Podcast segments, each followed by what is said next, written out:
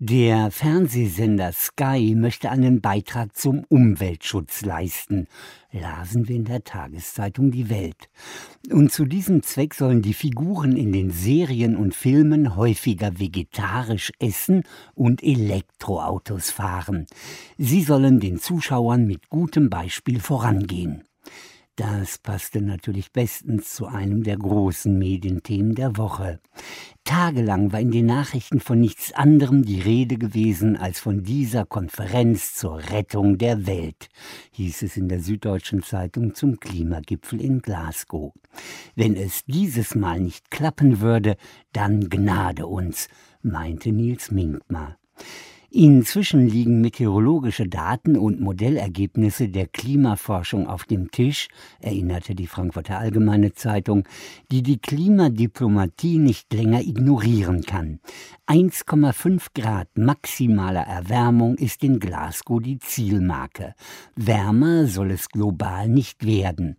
Dafür braucht es nicht weniger als eine klimapolitische Vollbremsung, schrieb Joachim Müller-Jung.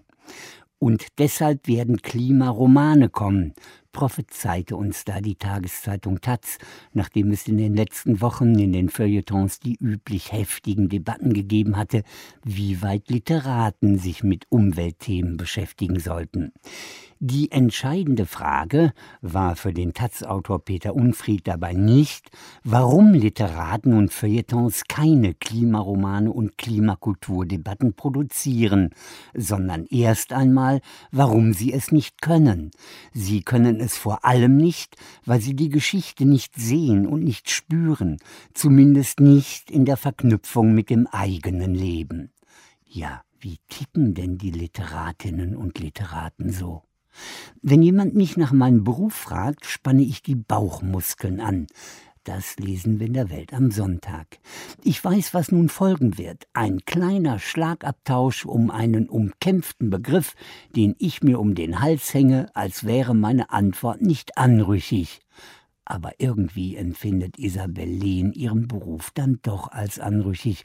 Dabei ist sie gar nicht mal Journalistin. Denn ich behaupte, ich bin Schriftstellerin. Sowas sagt sich nicht leicht, obwohl ich es vor dem Spiegel geübt habe, während ich mir fest in die Augen blickte. Es grünt so grün, the rain in Spain, ich bin Schriftstellerin. All das kennt der Kulturpressebeschauer auch, wenn er über seinen journalistischen Berufsstand beim Rasieren vor dem Spiegel nachdenkt. Zu den bestgelesenen Zeitungsseiten gehören jene mit den Traueranzeigen, erfuhren wir da aus der Neuen Zürcher Zeitung.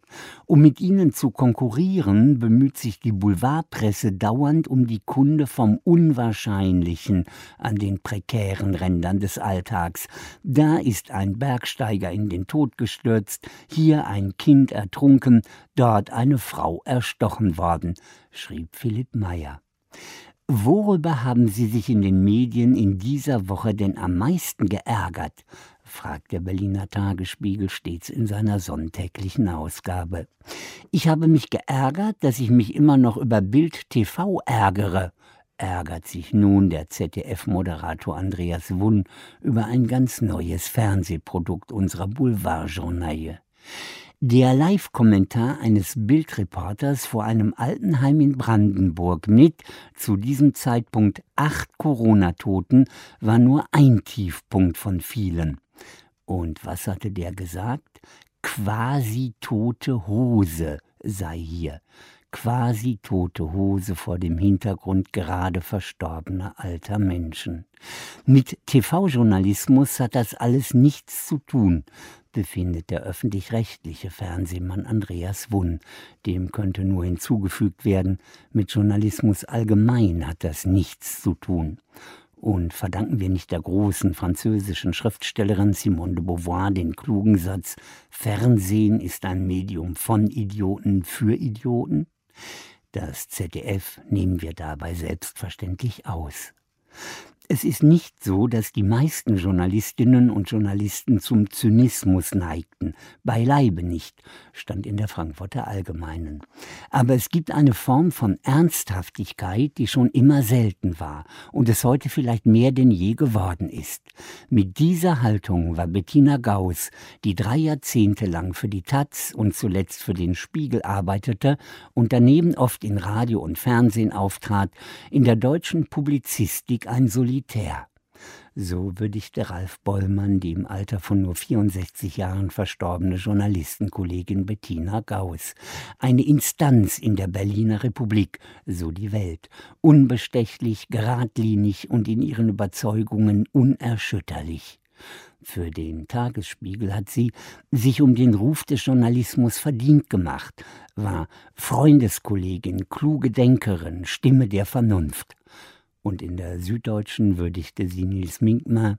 Bettina Gauss zeichnete sich nicht nur durch Genauigkeit des Intellekts und ein enormes Wissen aus, sondern auch durch ihre spezifischen Umgangsformen. Ihr lag viel an Offenheit, aber sie verstand es, Schärfe durch Humor zu mildern. Auch der Kulturpressebeschauer hat sie so als Studiogast erlebt. Sie war vor allem auch ein ungemein bescheidener, uneitler Mensch. Wird jemand aus unserer Mitte gerissen, ist es jedes Mal eine Katastrophe, hatte Philipp Meyer in der Neuen Zürcher im Trauermonat November geschrieben. Man stirbt ein Stück weit mit und überlebt dabei.